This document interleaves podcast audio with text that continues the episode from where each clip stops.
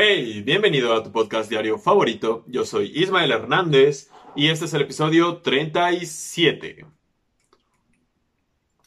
Lunes primero de junio. El sexto mes que yo ya siento que deberíamos estar más, más adelante en el año. Se me está pasando muy lento. Y no hace falta decirlo. Ya sabemos. 2020 ya nos quedó claro cada mes va a estar más cabrón. Cada mes va a venir con otra cosa que ni nos imaginamos, que ni esperamos. Y ni modo, yo, yo te aconsejo mucho que te vayas mentalizando. Y... No, no precisamente que te prepares, pero, o sea, sí mentaliz, mentalízate. Ve pensando en que ya nada es cierto. O sea, ya, el, futuro realmente es muy incierto. El futuro nos ha alcanzado, como algunos dicen por ahí. Y es que, iba a decir ayer, porque fue ayer, salió este pedo de, Anonymous. ¿Te acuerdas de Anonymous? Este güey de la máscara y la chingada. Ah, pues creo que esa es su máscara, ¿no? En la casa de papel, o esa es otra. No, no tengo ni puta idea, la verdad. Pero seguro, es muy probablemente que sepas quién es Anonymous a estas alturas del partido. Porque desde ayer salió, salió un desmadre, pero un desmadre. Y no solo eso, hoy en la... Bueno, vámonos primero con lo de Anonymous. Este salió a decir que... Solo decir que la policía la chingada, ¿no? Por lo, por lo que entendí, le, le tiró varios sitios de, de, policía en Estados Unidos por esta parte del... ¿Cómo se llama? Creo que es George Floyd, una cosa así. Este cuate que unos puercos en Minneapolis. No me crean toda la información que les dé. Pero seguramente ustedes lo saben mejor que yo. Están informados. A este afroamericano que asfixiaron unos policías y estuvo horrible. No busques el video. Yo no lo he visto. Y no deberíamos ver esas cosas ni compartirlas. ¿Ok? Es importante que, sepamos qué está sucediendo. Hasta me trabé. Pero no, no, no las compartan, no. Es, es complicado. Entonces, este, resulta que Anonymous también se putó y subió un video donde decía que iban a pagar por sus crímenes las personas que realmente han cometido crímenes, como son pues, los policías, ¿no? Porque es una realidad que, que la policía es, es una herramienta para controlar y oprimir a las personas. No estoy diciendo que todos los policías sean malos, ni que sean buenos. Estoy diciendo que realmente esa institución, ese organismo, existe para eso. ¿Ok? Es para lo que usan las autoridades y creo que hay muchas cosas que demuestran eso. ¿Ok? No, me quiero meter en más detalles porque no es, no es mi trabajo, ¿verdad? mi trabajo tengo... Mm, no me toca a mí, ¿vale? Si, quieren hablar de esas cosas, pueden ir a iniciar la conversación ahí en Twitter o, en mi Instagram, donde quieran, pero, pero no, ya, suficiente. Y otra parte de lo que, de lo que están este como exhibiendo, estos de Anonymous, que tampoco son los buenos, ¿ok? Cabe aclarar. Sacaron, hay una madre que, es, que se llama Pizzagate, es una conspiración. wow, este canal de repente se va a tornar medio raro. Estos güeyes que, que creen en conspiran, conspiraciones, teorías de conspiración, mejor dicho. Ya, ya hemos hablado un poquito de eso aquí en este, en este canal, en este podcast. Eh, son divertidas, ¿ok? Mm, a mí me gusta leerlas, me gusta como volarme la imaginación y decir, wow, tal vez esto sí es cierto, tal vez esto no es cierto. Bueno, Pizzagate es una red de pedofilia que han utilizado personas muy importantes, desde artistas, políticos, deportistas, etcétera, etcétera, empresarios, etcétera. Y según salió un listado ayer de los que realmente están este, involucrados y además como cuatro días antes salió la serie de en Netflix de del güey que encarcelaron o mataron, no sé qué chingados, que supuestamente tiene una isla con personas enjauladas para explotación y ese tipo de cosas muy horribles. Wow, qué oscuro empezamos, ¿no? Ya, ya nos está invadiendo el 2020. ¿Qué pedo conmigo? No, a ver. Este, si quieres saber más de eso, búscalo. Pero sacaron como una lista donde viene el nombre de las personas que están involucradas. Digo, esto es algo que han hablado por muchos años.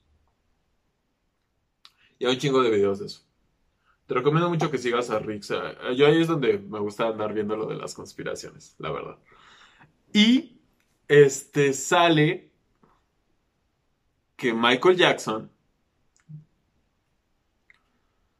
sí tenía, o sea, sale la lista de los güeyes involucrados en esa red y sale el nombre de Michael Jackson. Y resulta que era un güey, que era un abogado de no sé qué chingados estado. O sea, se llamaba Michael Jackson, pero no era el Michael Jackson que todo el mundo conoce.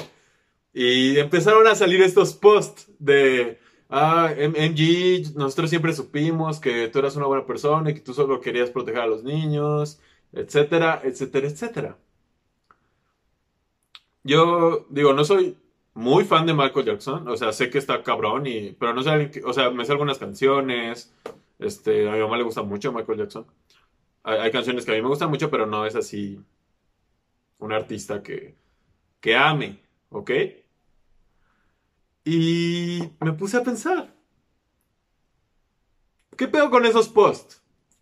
O sea, Michael Jackson no los va a leer, ¿sabes?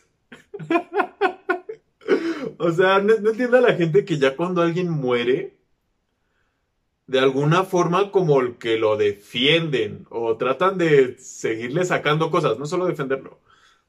Es como de, güey, ya está muerto. O sea, realmente no importa, ¿sabes? Esa persona probablemente nunca va a saber qué pedo y si llega a saber por alguna cosa extraña, cósmica y misteriosa que nosotros todavía no conocemos, dudo que le importe mucho, ¿sabes? Donde sea que esté Michael Jackson, realmente dudo que le importe lo que digan ahora de él. Sí, sí, cuando estaba vivo, como que no le, o sea, sí le importaba, pero él sabía vivir su vida con esos comentarios, con esas ideas. Pues, probablemente ahora que ya está muerto, si es que está muerto, porque hay muchos que dicen que no está muerto, yo creo que sí está muerto.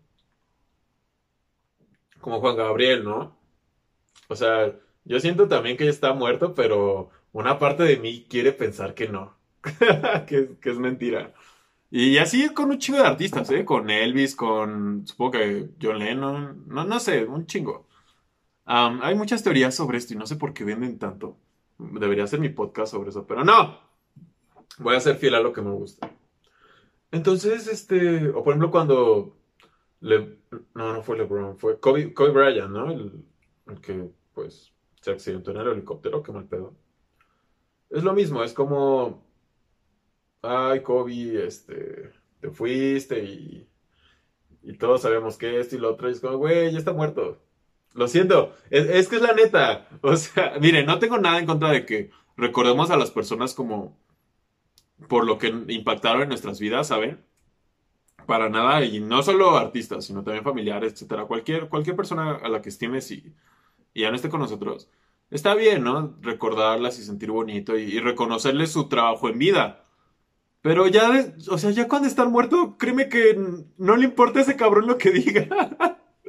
o sea, cuando yo me muera, que espero sean algunos años más todavía, no muchos, pero algunos. Así como vamos, quién sabe, ¿verdad? Les digo que ya nada es cierto, ya, ya todo es incierto, mejor dicho. Este, no me va a importar lo que digan en mi funeral, ¿saben? Y no, o sea, es que igual y para mí resulta muy obvio, pero no va a importar.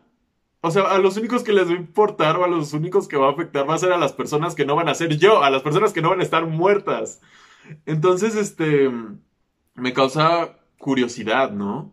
Digo, bueno, ¿de, dónde nace que, por ejemplo, cuando murió Jenny Rivera o, o Juanga, o sea, sí duele y está bien que hagamos tal vez homenajes, pero ya está ahí. O sea, ¿por qué años después tenemos que estar, por ejemplo, con, con esta Michael Jackson, ¿no? Ay, MG o... No, como sea que pinche les digan, ¿no? Este, yo sabía que tú, este, que tú siempre fuiste una buena persona, que tú te preocupas por los niños, que tú nunca harías eso. ¿Lo hay hecho o no? Qué, qué mal si, si lo hizo. Um, pues ya está muerto, ¿sabes? Ya, ya, ya no está aquí, ya, ya no es relevante, ¿me entienden? O sea, cuando yo me muera realmente me va a dar, me va a dar hueva, ¿no? Como, es, más, ni siquiera me va a dar hueva porque probablemente no vaya a saber cómo vaya a ser mi funeral, quién vaya a ir, qué vayan a decir, etcétera. Yo, yo lo que quiero es, no sé, que haya buena música, se una peda y, y ya. Brinden por mí. O, al- o algo así. Esa es mi idea de un, de mi funeral, ¿no? Qué, qué loco, ¿no? Que de repente pensamos en, en esas cosas, pero ya les iba a decir, pues váyanlo pensando, ¿no? Pero no, no, no, no, no, no. Vamos a estar un rato aquí, ¿vale? Vamos a hacer lo posible para que estemos todavía un rato más acá disfrutando la vida. Digo, ahorita no se puede disfrutar mucho, pero se va a poder. Se va a poder en unos meses. Aunque sí piensen, ¿qué pedo con su... Voy a hacer mi playlist de, de mi funeral. Sí. Sí, pues no está, no está más estar preparado. Porque la vida da muchas vueltas y ahorita está bien cabrón. Por ejemplo, anoche, en la madrugada de, de hoy lunes, Trump estaba encerrado en el búnker de la Casa Blanca. Llegaron las protestas, a incendiar, a hacer desmadres, porque sí, la gente está enojada. Y yo tengo fe en que esto ya es como un, un punto de inflexión en el proceso en contra del racismo, entre otras cosas. Yo lo creo. Y... mm, O sea, ese güey un día antes, el... ¿Fue el sábado o el domingo? Uno o dos días antes, él estaba ahí viendo al pinche Elon Musk Elon Musk lanzar un cohete a la estación internacional. Trump se levantó, se puso su traje, se bronceó color naranja, tuiteó unas pendejadas, seguro hizo otras estupideces, fue hasta Cabo Cañaveral, donde está la, pues las instalaciones de, de la NASA que las tiene ahorita Elon Musk. Y ahí estaba, en una pinche alfombra, con un chingo de gente bien rica y millonaria, viendo un puto cohete de millones, si no es que billones de dólares, la verdad no lo sé. Y al día siguiente, antes de irse a dormir, madres, llega un buen de gente a su casa y le hace un desmadre. Apagaron las luces de la Casa Blanca. Y ese güey se tuvo que encerrar. Si eso le pasa al presidente de una de las naciones más poderosas del mundo, yo no quiero saber ni qué me va a pasar a mí. Yo ya estoy empezando a, a tomar la decisión de que esta tal vez es una es una oportunidad, ¿saben? De digo, siempre tenemos la oportunidad de cambiar nuestras vidas, pero tal vez tal vez esta es una buena oportunidad, o sea, no sabemos qué va a pasar mañana, no sabemos quién se va a morir mañana, no sabemos si los aliens van a llegar mañana, no sabemos qué pedo con este virus. Créanme que cada vez me, como que me, no es que me importe menos mi, mi vida de antes, pero me importa más o me interesa más qué voy a hacer con mi vida ahora para cómo va a ser después. Por, por todo lo que está pasando. O sea, siento que ahorita cualquier decisión que tomes, o sea, están pasando demasiadas cosas, ¿saben? Demasiadas. Así que yo, yo tuiteé por ahí, ¿qué pedo? A la chingada de la escuela, a la chingada de la tarea. O sea, vean a Trump, un día está viendo un cohete de millones de dólares y el otro está refugiado. ¿Qué te puede esperar a ti que estás viendo esto? espero que lo mejor, espero que buenas cosas. Y ayer este, yo ya iba, cuando, cuando salió estas noticias, estos disturbios de la Casa Blanca, seguramente ya te enteraste y si no, ¿dónde estás viendo las noticias? ¿Ok? Recuerda que hay que informarnos chido. No, aquí no vienes a informarte, definitivamente. Porque nada, venimos acá a echar como el coto y de repente dar mensajes cool. Pero nada, o sea, no, esto no es un noticiero. Este, yo me informo por Twitter y, y en el canal de Jacobo uno de mis youtubers favoritos. Ahí veo las noticias que realmente son importantes para, para mí. Así que se los dejo. Entonces, ayer que estaba sucediendo todo esto en Twitter era como la. Era después de la medianoche, o sea, era la madrugada, la una de la mañana, tal vez dos de la mañana. Y. y me di cuenta de algo. ¿Cuántas cenas son demasiadas cenas? Les dejo esa pregunta, a ver si, a ver si la contesto. Porque así como ha habido cambios a nivel mundial y en la economía, pues también en nosotros, ¿no? O sea, ya nos levantamos una hora, cambiamos todo este pedo de, la rutina de levantarnos, bañarnos, desayunar, etcétera. Yo sé que has hecho algún cambio en tu rutina, incluso usar pantalones o tenis, no sé. O al menos yo he cambiado esas cosas. Y, y creo que ya, o sea, ya, no nos engañemos. Hemos estado cenando de más. O sea, la ansiedad está y todo, la ansiedad, la depresión, los nervios, todo, todo, con todo lo que está pasando, está al orden del día. Y más fuerte que nunca. Y, pues, ¿qué hace uno, verdad? ¿Qué puede hacer uno contra eso? Caer en los vicios. Y uno de los vicios más populares, pues, la comida, la pinche tragadera. ¿Cuántas, cuántas cenas te has aventado así en, lo, que, en lo que tú llevas de cuarentena? Un día que, que hayas cenado tres, cuatro veces. Niégame lo que no lo has hecho. Y, no nos engañemos, no nos engañemos. Me vas a decir, no, pues es que este, me comí un taquito placero a las 8 de la noche. Y luego a las 9, pues mi pan con café, ¿no? Y a las, a las 10 y media, 11, pues me comí una, un plátano. O no sé. Ustedes sabrán qué tienen de cenar. O sea, no nos engañemos, ahí son tres cenas. La neta. y yo, yo sé que hay personas peores porque, porque yo también he cenado, pues, pesado y varias veces. la verdad, hasta luego de esas veces que te dan agruras, ¿no? En, la noche y no estás así, ay, vale verga, ¿por qué me, por qué me comí esa hamburguesa antes de dormir?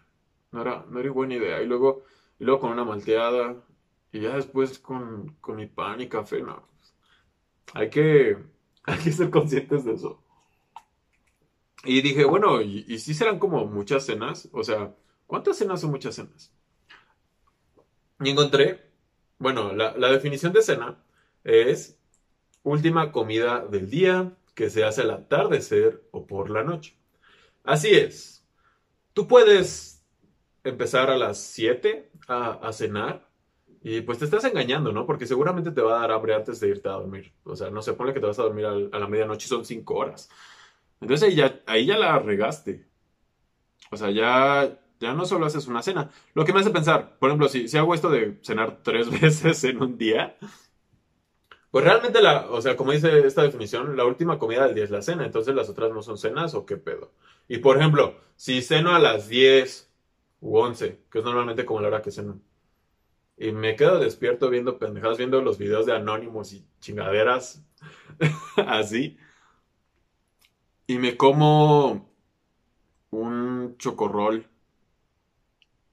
a las doce y media de la mañana ya no es cena porque no es la última comida del día. Es desayuno. No lo sé, esas cosas son las que me pregunto antes de dormir. ¿Para, ¿Para qué les miento? En esas cosas estoy pensando muchas veces.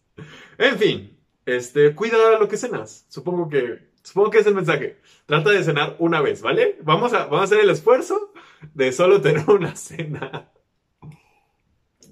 Tu cuerpo lo agradecerá. En fin, hoy en ¿Por qué debes viajar? Les voy a hablar este, un poco sobre esta parte que es antes de, o mejor dicho, es el inicio, es parte del inicio del viaje, que es llegar al aeropuerto, abordar y algunos trucos ya cuando estás en el avión antes del despegue o incluso durante el, viaje. ¿Por qué?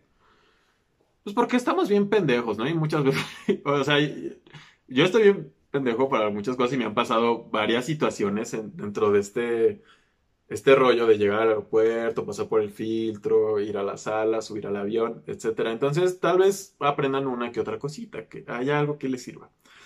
Así que, primero, hagan su check-in en línea, ¿ok? Un día antes. Pueden hacerlo creo que hasta dos días antes, pero bájense la app o métanse a la página web de su aerolínea y me hacen check-in, ¿ok? Porque esa es una garantía de que no te van a hacer pendejo con tu boleto. Porque ya sabemos que las aerolíneas, así como los bancos y muchas otras empresas, son, son cabronas, la neta. O sea, revenden los, los vuelos, te cobran un chingo si tú la cagas y si ellos la cagan te dan un vale ahí de 5 dólares para que desayunes. Todo el mundo lo sabe, no hay que engañarnos. Así que Pónganse a las vivas. Ojo, esto solo aplica si no vas a documentar. Y aquí va mi segundo tip. Siempre que vayas a viajar, trata de no documentar.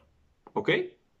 Trata de que todo quepa en tu morralito o lo que sea que lleves, tu bolsa de Hello Kitty, lo que ustedes usen, prefieran, una bolsa de, del súper si quieres. Yo he, llevado bolsas tal cual, así cuando, cuando viajo con mis amigos que traemos el balón o la bocina, una madre así. Es tu artículo de mano, lo denominan estos güeyes de las aerolíneas. Y tu maleta, que va, que va arriba. Y ya, es lo mínimo que te deja llevar una aerolínea gratis. Es una ventaja. Para empezar, es gratis. Segundo, no tienes que documentar y te ahorras no solo el tiempo de documentarlo y el proceso. Te ahorras todos los riesgos que conlleva documentar. ¿Qué riesgos son estos? que te hagan un desmadre tu maleta, ya sea que la ensucien o la rompan, que la abran y te roben cosas, lo siento, pero eso pasa y en todos los aeropuertos del mundo, ¿eh? La neta, yo no he estado en todos los aeropuertos del mundo, pero he escuchado, he visto historias. ¿Qué más? Ah, sí, y que se te pierda el equipaje o se retrase, es un pedo. Entonces mejor traten, traten, traten, trata de no documentar. Si puedes, no documentes, ¿ok? Bueno, otra, ya cuando, si no documentaste e hiciste tu check-in la noche antes o 24 horas antes desde tu celular o desde donde sea, llega dos horas antes del vuelo. Sí, exacto. Van a decir, no mames, Ismael, yo estoy cinco horas antes. Dos horas, créeme que es un chingo. Y es, es justo el tiempo que a mí me ha funcionado para, para no tener problemas. ¿Por qué? Si no quieres estar un chingo de tiempo en la sala de espera haciéndote pendejo, llega dos horas antes. Pasas por el filtro de seguridad. No lleve chingaderas, ¿ok? En todos lados dice claramente qué puedes llevar y qué no puedes llevar. Así que no te hagas el sorprendido porque te quitan tu loción de 150 mililitros. Todos sabemos, todo buen viajero debe saber que no puedes subir un avión algo de más de 100 mililitros, ¿vale? Fin. Así que no agarren, yo lo que hago es que de los hoteles agarro los, las madrecitas de jabón de shampoo de estas chiquitas y ya cuando me las termino de usar, pues las enjuago y las relleno. Con lo que se te ocurra, con crema, gel, este, alguna pomada, no lo sé. Son pequeños hacks. Entonces no, no lleves cosas que claramente no te van a dejar pasar. Y si las llevas, no te pongas al pedo, porque que esta es otra. Esto, todos estos filtros de, seguridad, y al menos en, en los que me ha tocado que ha sido en México, Estados Unidos, Canadá y Ecuador, depende mucho quién te toque en el filtro de seguridad. Así que tú tranquilo y si ves que la persona está amigable, tú sé amigable. Si ves que la persona está seria, pues también trata de ser serio porque luego se sacan de onda. A mí me han hecho revisiones secundarias por pendejadas. Entonces, este, tú tranquilo, no lleves pendejadas en tu equipaje, pasas relax, te quitas todo lo que te tengas que quitar aunque te parezca absurdo, porque algunas cosas yo creo que son absurdas. Y ya me dio calor. Uf, ya. ¡Yay! No, este. Mm, ya hasta se me fue el pedo. Tú tranquilo, pasa por el filtro, buenos días, buenas tardes y gracias a Dios. Y ya, no, no busques ahí ponerte al tú por tú, porque no, güey, es... Va a salir mal. No, no quieres que te hagan una revisión secundaria y te metan... Tú sabes. en fin, ya que estás en la sala, también, no seas cabrón, solo párate cuando ya llamen a tu grupo. Normalmente yo que he comprado vuelos este, baratos y no escojo el asiento, me toca en, en el segundo grupo de abordar, así que está cool. Y ya cuando estés ahí, este, pasa otra cosa con, con las madres estas para guardar el equipaje, ¿no? No te pongas loco, hay mucha gente que siente que son como suyos. Y sabes que no, no, no funciona así. No porque tu maleta no precisamente tiene que estar, o tu equipaje no tiene que estar arriba de ti. Todo ese espacio está destinado para todas las personas que viajen. Hay unos cabrones que no sé cómo chingados le hacen para pasar unas maletotas. Uh, que esa es otra. Yo, he pasado maletas que exceden un poco las dimensiones o incluso objetos y, y la primera vez estaba así, como de madres, no me van a dejar pasar, voy a perder mi vuelo, no voy a regresar a casa, ¿cómo chingados lo voy a hacer? Y no. Depende, igual, depende mucho de quién te toque. Somos humanos. Entonces, Trata de llevar buena vibra para que quien sea que te toque diga, ah, pues este cuate está tranquilo, vamos a ser un poco más flexibles o considerados con él. Entonces ya pasas, localizas tu asiento y madres, arriba está lleno, ¿no? si no eres de los primeros grupos en abordar, seguro va a estar lleno. Tranquilo, tranquilo. Está todo el pinche avión y todos van a estar ahí encerrados por hasta que lleguen, ¿ok? Este, entonces te ves a la siguiente madre esta del, del guardaequipaje y si está vacío metes tu maleta con calma, tranquilo y te vas a sentar, así esté a dos, tres filas de ti. Así funciona, ¿vale? las aeromosas, azafatas, ya no sé qué nombre les guste, las sobrecargos. Saben qué pedo, ¿ok? Ellas te van a decir, mira, ponlo acá, oye, ponlo acá. ¿Por qué? Porque pues, supongo, o lo que yo he visto es parte de su trabajo andar ahí acomodado. Entonces, tranquilo, relájate, no pasa nada si, si tu equipaje está exactamente arriba de ti o si arriba de ti pone el equipaje de alguien más. Relájense un chingo, vamos a estar encerrados dos, ocho horas y es un puto equipaje, ¿ok? En fin, y este es mi, este es mi hack favorito que yo he visto que pocas personas se saben cambiarte de lugar. Es totalmente válido, ¿ok? Muchas veces como que les da pena o miedo, ¿no? Sobre todo si, te, si estás en una aerolínea extranjera, ves a las azafatas pues, pues muy hermosas, ¿verdad? La verdad. Pero así como son más firmes. Yo, yo he notado que, por ejemplo, las, las sobrecargos de extranjeras son, son más firmes, son más toscas. Es como de... no, no, no les voy a invitar, me va a salir muy mal, pero son serias. Si algo no les parece, sí, sí te regaña y te dicen, no, señor, o no, no sé. Es lo que yo he visto. Pero, a mí me ha pasado, y esto sucede hasta después del despegue Spock, es porque si en el despegue sucede un accidente, pues sí es importante que estés en tu asiento, ¿verdad? Supongo. Este, pasa muy seguido que, que un vuelo no se llena. Y incluso hay filas que están así vacías, así de tres o cuatro vacías. Y tú estás aquí pegado con otros dos güeyes y yo lo que hago, ya que despega, le, pregunto a la, a la, sobrecargo, oiga, este, ¿puedo pasarme a la fila de allá? Y siempre, siempre, siempre, siempre, siempre me han dicho que sí. ¿Y qué pasa? Pues yo encantado, me levanto, les digo cámara y se ven, y me paso a la fila y me acuesto. Me acuesto, porque también puedes acostarte, excepto cuando ya te indican que, que son, por en el despego, en el aterrizaje, en la turbulencia, que te tienes que sentar y subir la mesita y ponerte, abrocharte el cinturón excepto en esos momentos, pero fuera de eso, te puedes ir acostadito, bien a gusto. Así que si ves, si tú estás en una fila llena o no te agradan mucho tus compañeros de fila, que, también puede pasar, no porque sean malas personas o algo así, o que a veces también tocan, sino porque, pues no sé, el contacto humano es un poco complicado, ¿sabes? Este, y ves una fila ahí vacía, ponte al tiro porque si no la pides tú, alguien más la va a pedir. ¿Ok? Entonces, esos fueron los tips de hoy. Espero que te haya gustado el episodio 37. Recuerda suscribirte, darle like y compartir. Yo soy Ismael Hernández y hablamos mañana.